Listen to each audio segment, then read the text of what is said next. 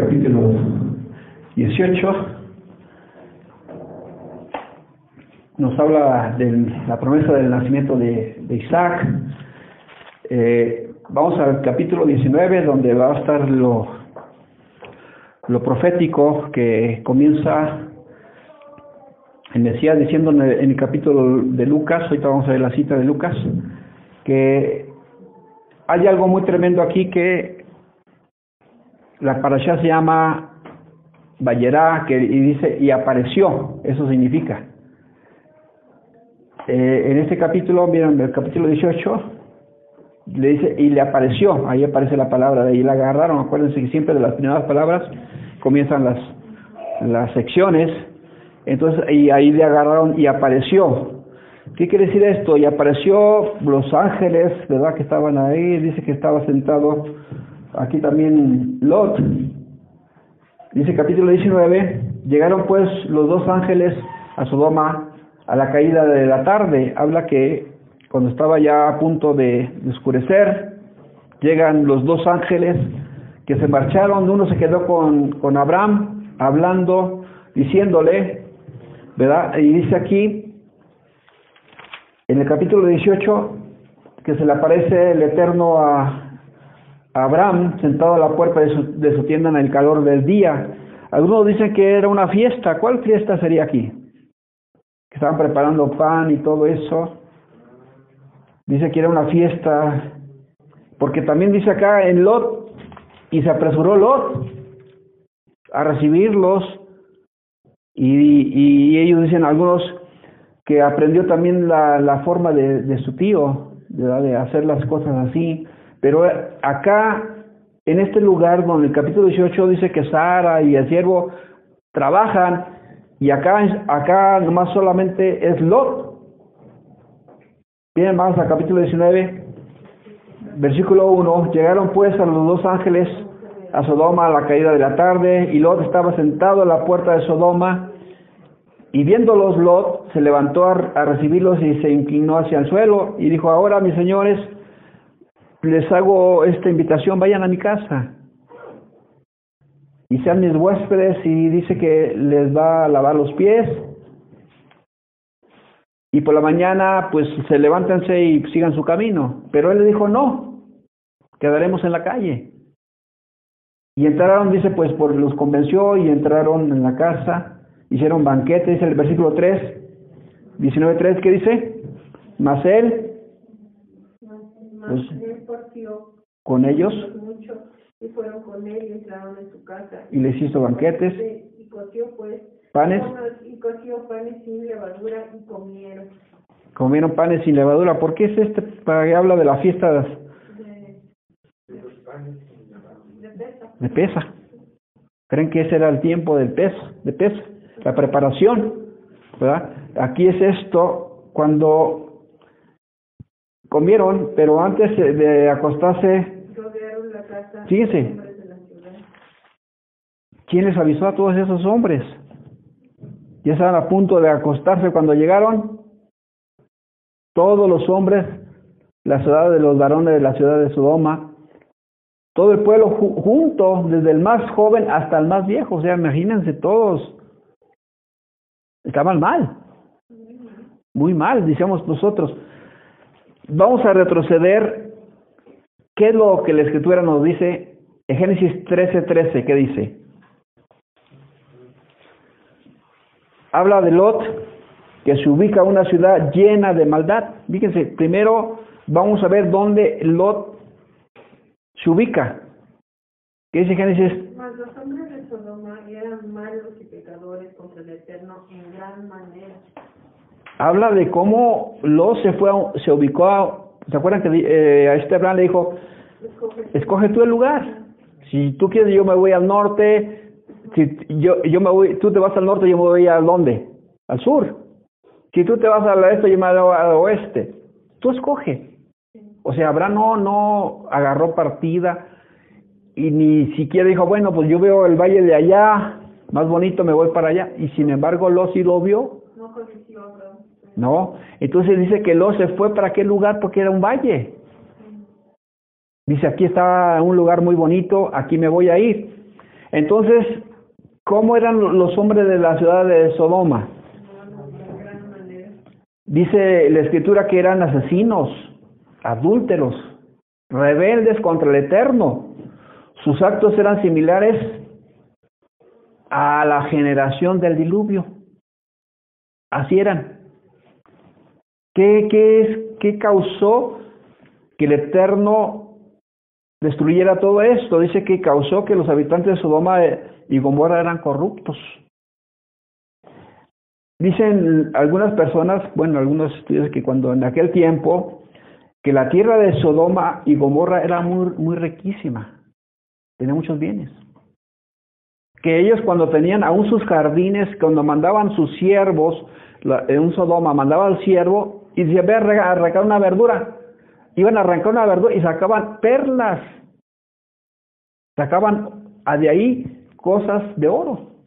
Imagínense cómo era tan rica, que era tan próspera, pero ellos también decían, no venga un extraño y nos vaya a robar aquí. Al contrario, cuando venía un extraño, un extranjero, lo explotaban y lo dejaban sin dinero. No querían que, ellos tenían miedo se- que se acabara todo eso. Y ellos mismos, eh, dice que cuando plantaban los árboles cerca de los, eh, eran públicos, los árboles frutales, los cortaban, es que no querían que ni los, ni los pájaros se comieran los frutos. ¿Hasta dónde llegaba su maldad?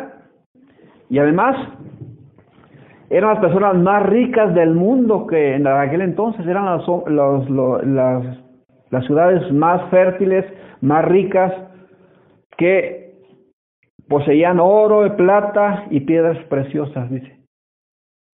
Imagínense cómo, ¿quién no quería vivir ahí? Dicen, a veces decimos que una las ciudades que a veces consideramos que son de, ¿cómo le llamamos? De cachet. Imagínense que todo ahí, todas las casas muy lujosas, muy bonitas. Era fifís.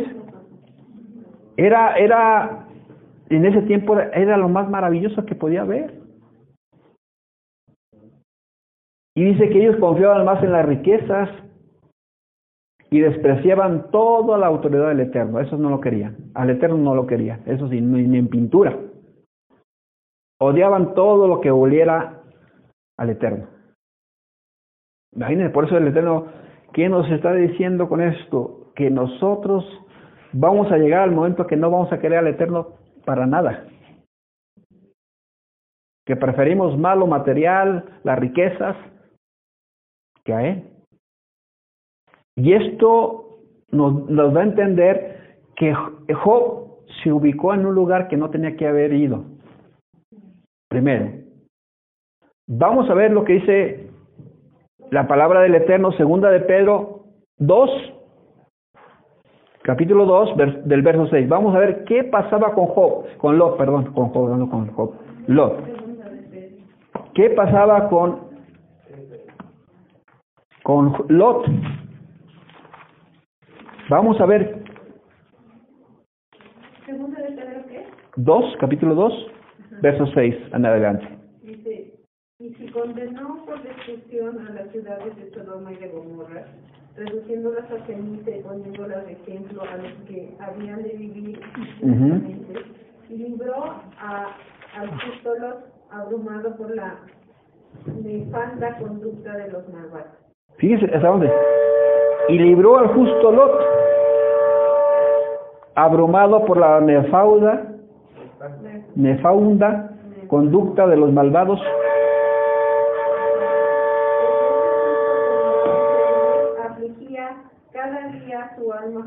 Viendo y oyendo los... Fíjense cómo vivía Lot. Vivía en la, en, la, en la entrada. Pero imagínense cómo estaría dentro de la ciudad. A veces decimos, ¿cómo estamos viviendo? ¿Cómo estamos viviendo? Vean todos los jovencitos, ninguna palabra buena de su boca sale. Ninguna, los veo tan chamaquitos diciendo tontería y media, que una palabra buena no sale.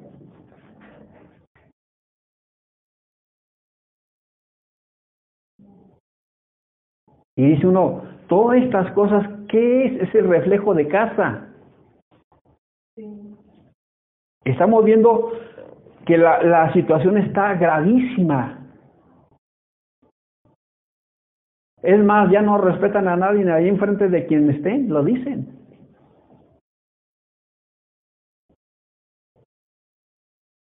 Qué tremendo. Que ya se suban a cualquier transporte y empiezan a hablar sus tonterías. Y usted les dice, ah, caray, ¿cómo puede ser que? Y dice uno, ¿por qué? Porque aquí vemos, aquí la Biblia dice que desde el más joven hasta el más viejo. Primero pone a los jóvenes que empezaron a, a meter aquellas cosas a, a contra los ángeles. Desde el más joven hasta el más viejo. Ustedes vean cómo son nuestros hijos hoy en día. Vean ustedes. ¿Cómo es los hijos del mundo? Más bien, debemos decir nuestros hijos qué. Nuestros hijos, usted los ve y los escucha y ¿qué están aprendiendo? ¿Qué están hablando? Porque si nosotros no le ponemos, dice que eh, ahora sabemos qué es justo, porque dice y libró al justo. ¿Qué es justo? Vamos a ver lo que dice la, escritura. Gálatas 3.9. ¿Qué es ser justo según la, la escritura? Ahorita regresamos porque aquí estamos...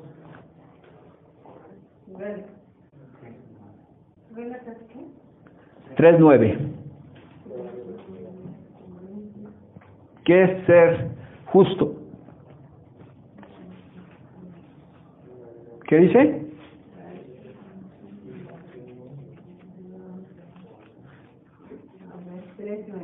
¿Qué dice Galatas 3.9?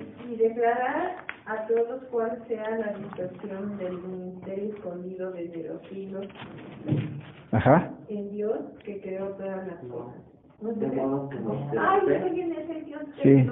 De modo que los de la fe son, son bendecidos con el creyente Abraham. porque todos los que... Todos los que dependen de las obras de la ley están bajo maldición, pues está maldito todo aquel que no permaneciera en todas las cosas escritas en el libro de la ley para hacerlas. Que entonces, ¿qué es lo que nos hace justo? La ley. La ley. Es la obediencia. Por eso decía acá en Lot, porque este justo que mora entre ellos afligía cada día su alma justa, viendo y oyendo los hechos inicuos de ellos. Ahora, ¿qué está diciendo aquí? Que cu- cuando el Eterno dice, primero tienes que confiar en su palabra, ¿sí? Debes confiar en la palabra, depender del Eterno, porque esto es lo que estaba haciendo Lot. Ustedes vean, estaba obedeciendo la Torá, estaba obedeciendo el día de Pesach. Estaba él, estaba en las, en las escrituras, estaba obedeciendo, de aquel entonces no había Nuevo Testamento. Las escrituras estaba cumpliendo. Todo lo que él había oído estaba obedeciendo a eso. Eso es lo que hace. Mas el justo por su fe vivirá. Entonces, la fe es la obediencia. Si no hay obediencia en la fe, no sirven los mandamientos. Entonces, aquí este justo estaba en un lugar muy peligroso. Y además, fíjese, con el- la, la forma de contaminarse y perderse todo. Estaba a punto de perderse. No merecía rescate. ¿Qui- ¿Por quién fue rescatado? Por Abraham. Porque él intercedió, usted vea, intercede y dice, si hay 50 justos, ¿por qué dice ese número de 50 justos? El 50 es el día de jubileo. Si hay un momento de la restauración, de la liberación, de libertad, dice, por amor a los 50 no los destruyo. Pero dice, y si hay 5 menos que los, o sea, 45, ¿por qué? ¿Los vas a destruir a todos juntos? Dice el Eterno, no, por amor a los 45 no lo voy a destruir. Y es más, si hay 30, si hay 20, y es más, por último dice, si hay 10, Diez es el número de la congregación. Diez es el número clave perfecto de la unidad. Es donde nos dice el Eterno que se necesitan diez personas para hacer la aprobación. Para leer cualquier cosa del Eterno se necesitan diez. Los diez mandamientos. Usted vea, ¿es algo importante este número 10? Sí es importante este número 10. ¿Por qué? Pues cuando nosotros no hay de ahí justo de, de, 10, pues ya no siguió. Si, si había 8 con Noé y aún no se salvó, ahora aquí no había ni uno. Usted va a decir, si, si este eh, Lot era justo, pero no le calificaba tampoco. ¿Por qué? Porque él mismo no quería ni salir de ahí. Vamos a ver lo que dice Hebreos 10, 38.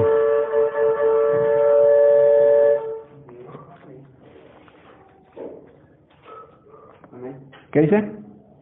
Mas el justo vivirá por fe. Ajá. Y si retrocediere, no agradará mi alma. ¿Qué sigue más? Pero nosotros no somos de los que retroceden para perdición, sino de los que tienen fe para preservación de la vida. El que retrocede no agradará a mi alma. El Eterno dijo, no miren hacia atrás. ¿Se acuerdan? No se vale así, aunque sea de reojo, no se puede mirar atrás. No podemos nosotros hacer mover los ojos y vol no, no, no, no. Porque la mujer de los se hizo una columna de sal.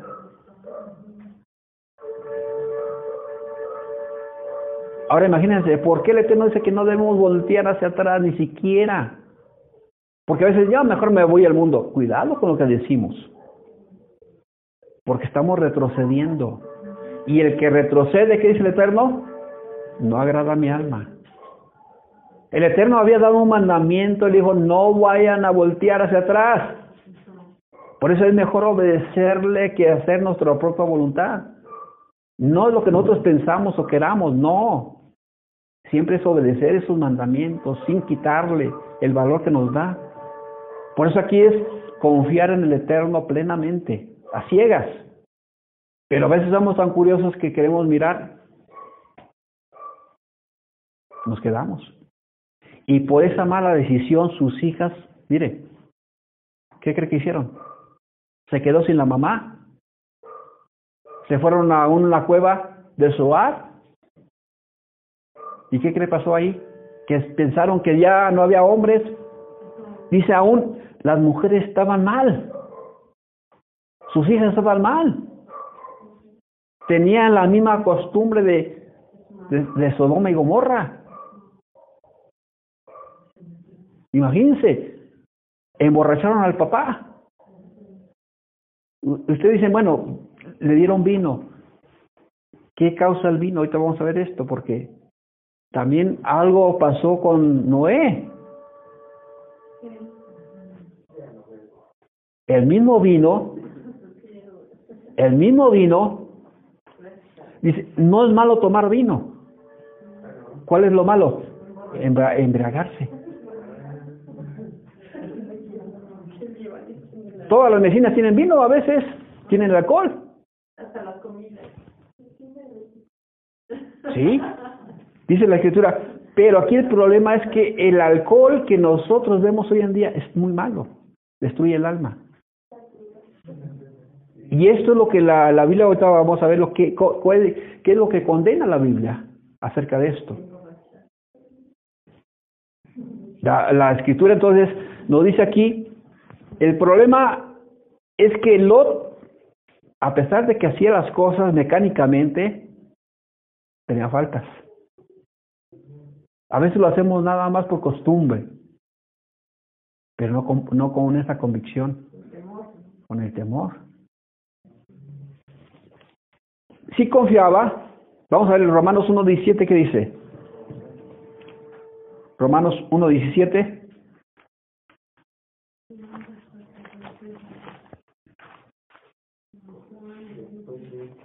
De hecho, luego dice Romanos 1.17. ¿Qué dice? Porque en el Evangelio justicia de Dios se revela por la fe y para fe, como está escrito, mas el justo por la fe vivirá. ¿Qué dice? La justicia de Dios, ¿cómo se revela? Por la fe. Por la fe. Entonces, si nosotros estamos confiando por fe, esa justicia se revela a nosotros, ¿para qué? Nosotros estamos mostrando una fe al mundo, por esa fe condenamos al mundo, por nuestra fe. Entonces, al momento que nosotros, como Noé, al creer en un creador, si todos nosotros no creamos en un creador, no tuviéramos esa justicia, no hubiera esa gracia, no hubiera para nosotros esta misericordia, no hubiera nada. Pero como confiamos en el Eterno, Dios nos da oportunidades. Por esa fe que tenemos. Por esa fe, las de, a nuestro alrededor son bendecidos. Y eso les ayuda a ellos a estar protegidos. ¿Hasta cuándo llegó la maldad? Hasta que la tierra gimió. Dice el Eterno que este lo no clamó. Ni Abraham clamó con él hasta que vino el momento, entonces Abraham empezó a clamar. Si hay 50, pero antes, ¿por qué no clamó? Porque no había la advertencia. Simplemente seguimos que todo lo más es normal, vamos así, así, así. Y miren, ustedes vean en la televisión, se aproxima tal juicio, se aproxima tal cosa, y entonces empezamos a clamar que nada va a pasar. Pero mire, mientras no se nos diga nada, todos vivimos normal. No pasa nada, seguimos en nuestros trabajos, seguimos viviendo la vida normal, no pasa nada. Pero cuando llega el momento, entonces todos queremos clamar. Y dice aquí, Abacú 4.12, ¿qué dice?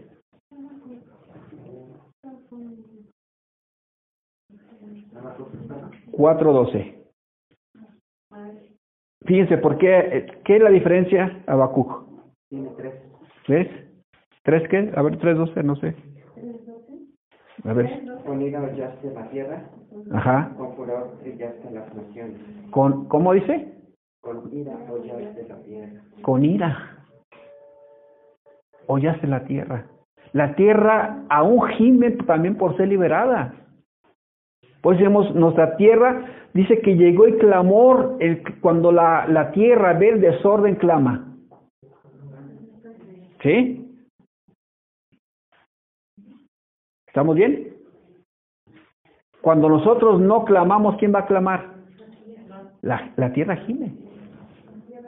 Quiere la libertad.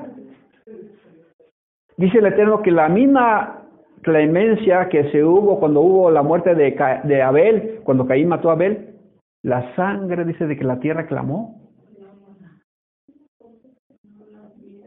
También, o sea, la, la, la tierra también quiere la justicia quiere que se deje de hacer violencia en la tierra.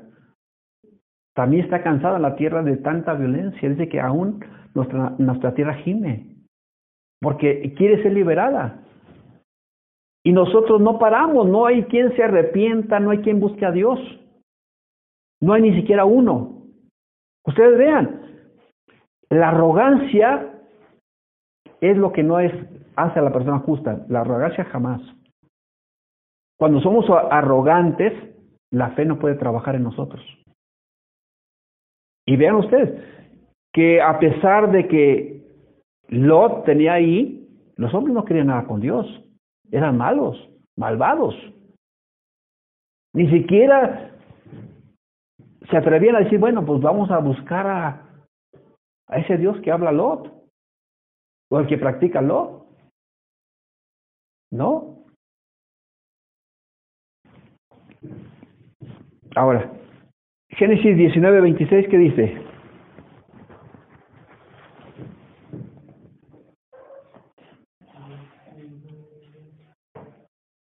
Entonces la mujer de Lot uh miró atrás, a espaldas de él, se volvió a estar de sal.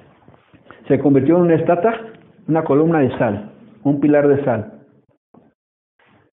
¿Por qué se convirtió en un pilar de, de sal?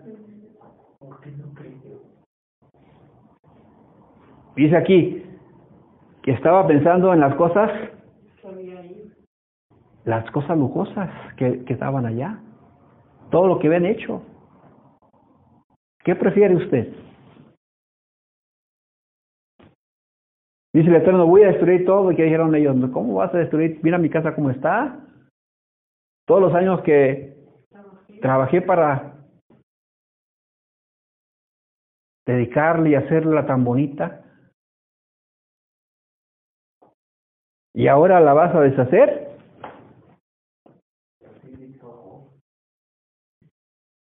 Dios quitó, ¿verdad? Dice ahí. Ahora todos nosotros entendemos que la gente ama sus cosas materiales. La mayoría tiene el corazón ahí. Y esto va para el tiempo futuro, que hoy en, en este día va a ser un gran problema. ¿Qué pasa con esta mujer que Sodoma y Gomorra no salió de su corazón? No salió. Era de ellos, una de ellos. Imagínense. A veces dicen las personas, yo no soy rebelde, pero el mundo está en ti. Hay gente que dice, yo, yo no, yo obedezco a Dios, pero no puede salir el mundo de tu corazón. Cuando nosotros saquemos al mundo de nuestro corazón, entonces vamos a ser libres. Mientras, vamos a ir mirando hacia atrás. No podemos avanzar. No tomamos buenas decisiones en ocasiones porque el mundo está en nosotros. Y esto es lo que desubica nuestra vida espiritual. Cuando el mundo no nos deja tomar las buenas decisiones. A veces las malas compañías, ¿qué dicen? Corrompen las buenas costumbres. Estaba corrompiendo. ¿Cómo es posible cuando llegan los ángeles, qué ofrece Lot? A sus hijas. Y dicen ellos, este es el tiempo de la, de la conciencia cauterizada. Que muchos hijos de Dios van a tener la mente cauterizada con el pensamiento que todo no tiene de malo ya. Todos lo hacen igual. Uno más, uno menos.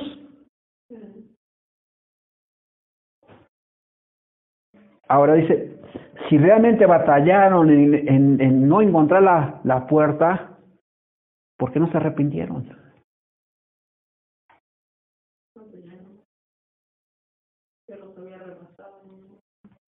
¿Qué dice la escritura? Pero el hombre natural no puede percibir las cosas espirituales porque son locuras. Para eso son locuras, todo esto es locura. Dice que cuando les dio el mensaje Lot a sus yernos, dice que estaba, pensaba que estaba burlándose. Es más, ni ellos mismos creían, tuvo que agarrarlos el ángel y sacarlos. A veces decíamos, ¿quién realmente cree que ya viene el Señor? Así de la palabra, sí, yo digo que sí, pero la hora de la hora.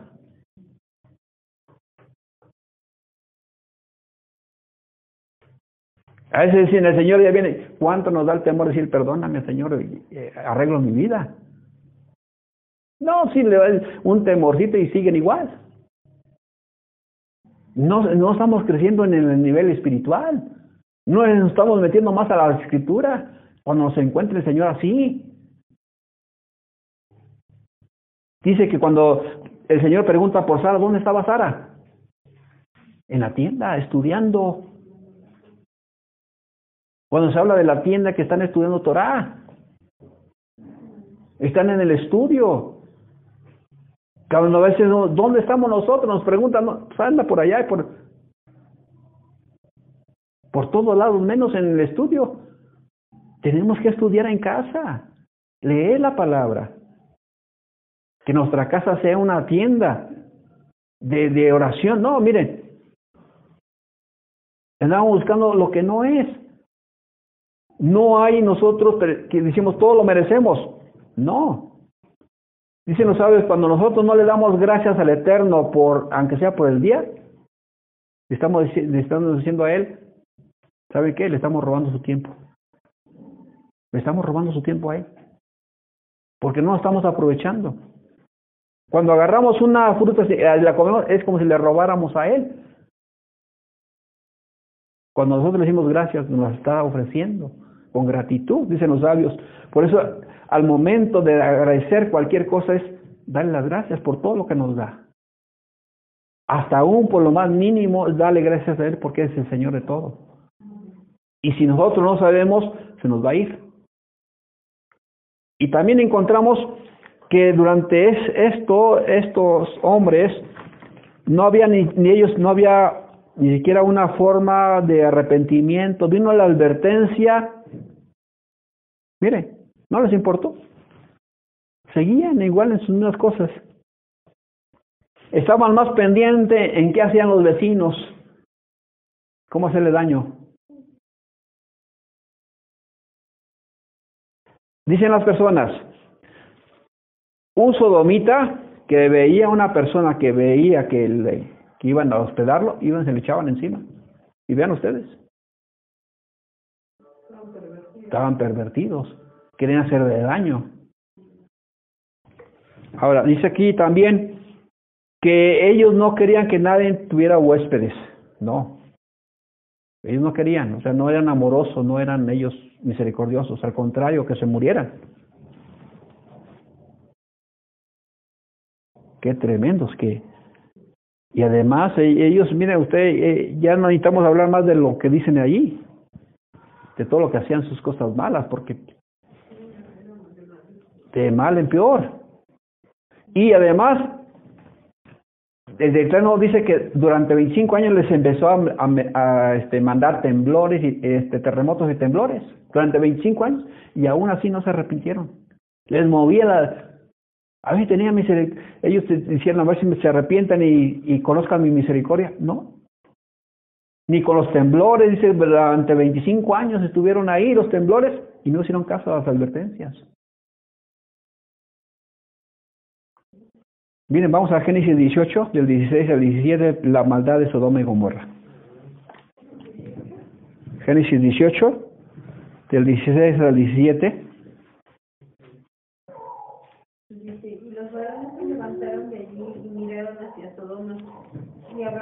iba con ellos acompañándolos.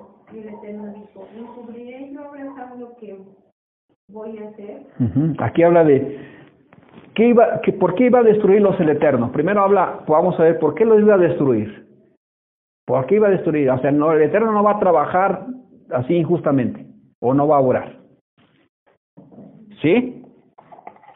Versículo 18. Dice, habiendo de ser Abraham una nación grande y fuerte, y habiendo de ser benditas en todas las naciones de la tierra, ¿por qué yo sé que mandará, a, porque yo sé que mandará a sus hijos y a su casa después de sí, que guardarán el camino del Eterno, haciendo justicia y juicio, para que haga venir un Eterno sobre los que ha hablado acerca de él. Ok, primeramente vamos a ver la, relación que tenía el Eterno con, con Abraham. ¿Cuál es la, la relación? Decíamos la, la semana pasada, ¿cuál es la relación? Amigos. El Eterno nunca nos va a decir a nosotros, o sea, así nunca va a hablar acá, no les voy a decir nada, no les voy a decir nada. La relación de Él con nosotros es, primeramente nos dice los secretos, lo que Él va a hacer. Y por eso dice el Eterno, Él no, Él no va a dejar de advertir primero a sus siervos, los profetas, primero va a hablar a los profetas, dice aquí, Ahora dice, nos habla por el Hijo. Todo lo que el Hijo nos está diciendo ahora, ya está. El Hijo nos está diciendo cómo son las advertencias ahora. Ya no tenemos los profetas, tenemos al Hijo. Antes nos hablaba por los profetas, pero se acabaron los profetas. Ahora dice el Eterno, por mi Hijo les voy a revelar todas las cosas. Y por su Hijo nos dice nosotros somos amigos del Hijo de Dios. Ya nos llamo siervo, porque el siervo no sabe lo que hace, Vean Juan 15, 15, ¿qué dice?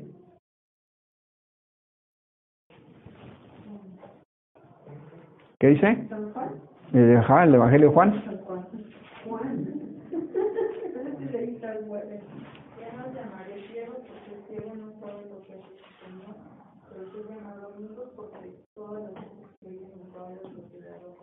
Ok, entonces la relación que tenemos con Dios es por medio del Hijo como amigos. Ahora, el Hijo de Dios nos ha revelado todas las cosas. Usted vea capítulo 24 de Mateo, que nos dice todo el futuro. Vea usted el libro de revelación, esta es la profecía de quién? De la revelación de Yeshua. Esto todo nos ha revelado Él para que nosotros entendamos que somos sus amigos y sepamos cómo va a suceder las cosas. Pero, ¿qué pasa con nosotros? No le creemos. Ustedes vean, se va a multiplicar la maldad y este, vemos. Y nos espanta de que, los, que ya están los ángeles anunciándose las, copas, las iras y las trompetas. ¿De qué nos admira? Quiere decir que no estamos preparados. ¿Qué tenemos que hacer? Yo ya lo sé. A veces la gente, oiga, ya lo sé, señora. ¿Y eso qué? Y yo le pregunto, ¿usted está preparada? Si no está preparada, arrepiéntase. Yo tengo que estar listo para el arrepentimiento. Yo tengo que estar preparado mi corazón. Porque cuando vengan los ángeles a decir el juicio, ellos vinieron a hacer el juicio. Cayó sobre Sodoma y Gomorra fuego y azufre. Cuando venga la ira del Eterno, con las copas, con las trompetas, con todo esto, yo tengo que estar preparado. Que no me sorprenda aquel día. Dice que el día y la hora, nadie sabe. Pero hay que estar preparados. Y es lo que nos está diciendo el Eterno. Mis planes son revelados a mis hijos. Todo aquel que es mi amigo, conoce mi plan. Y además, ¿qué tiene que el Eterno llamó a, Abraham, su amigo, para bendecirlo grandemente? ¿Sí? Entonces aquí es algo importante que, que los planes del Eterno son para nosotros. Y también sabemos que tenemos un propósito en esta vida. Amén. No nomás es saber los planes, sino también el propósito del Eterno, que somos una bendición para las naciones. ¿Sí?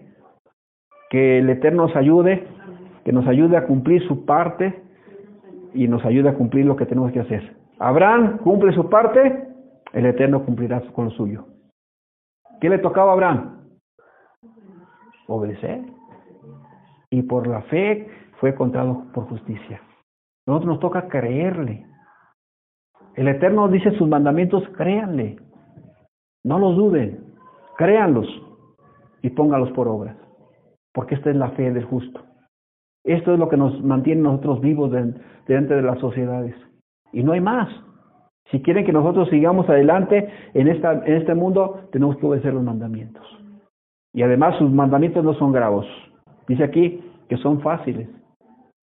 Entonces hay que amarlos, hay que estudiarlos cada día para que podamos nosotros salir de esta generación perversa y maligna. Dice, escapa, huye, Sal de la Babilonia, sal de este mundo. ¿Por qué? Porque ya está todo contaminado, está todo, vean ustedes, no hay más, ya no hay más, no hay pies ni cabeza, ya no hay. Vean ustedes mismos, sea, manténganse fieles en santidad, manténganse firmes y fieles eh, hasta el final, dice uno, hasta el final, no se alejen, busquen más y más. Y, más, y en estos días hay si hay cosas del Eterno, busquen las cosas del Eterno. No cierren sus ojos, ábranlos para que estemos más cerca de Él.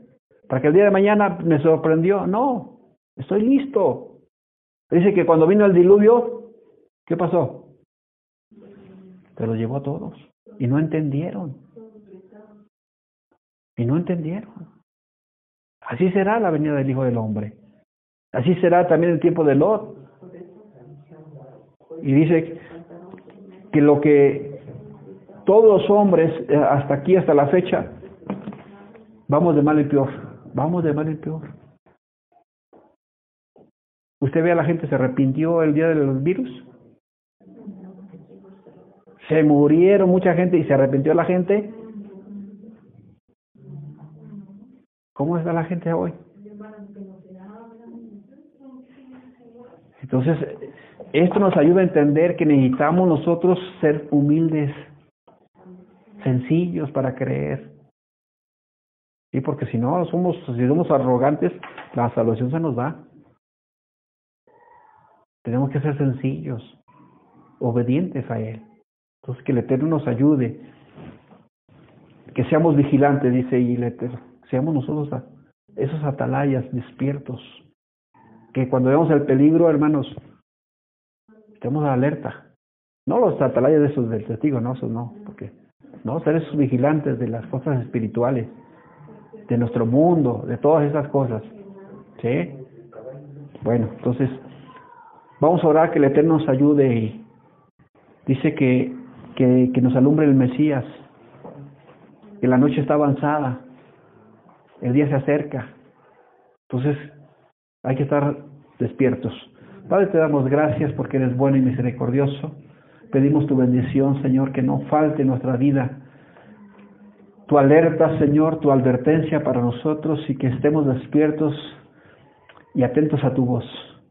Padre, ayúdanos a ser tus amigos, que nada nos cueste, Señor, tu revelación, que estemos aprendiendo cada día de tu palabra para cuando ese día se acerca, Señor, estemos listos para tu encuentro y tu venida en el nombre de Yeshua HaMashiach. Amén, amén, amén, amén.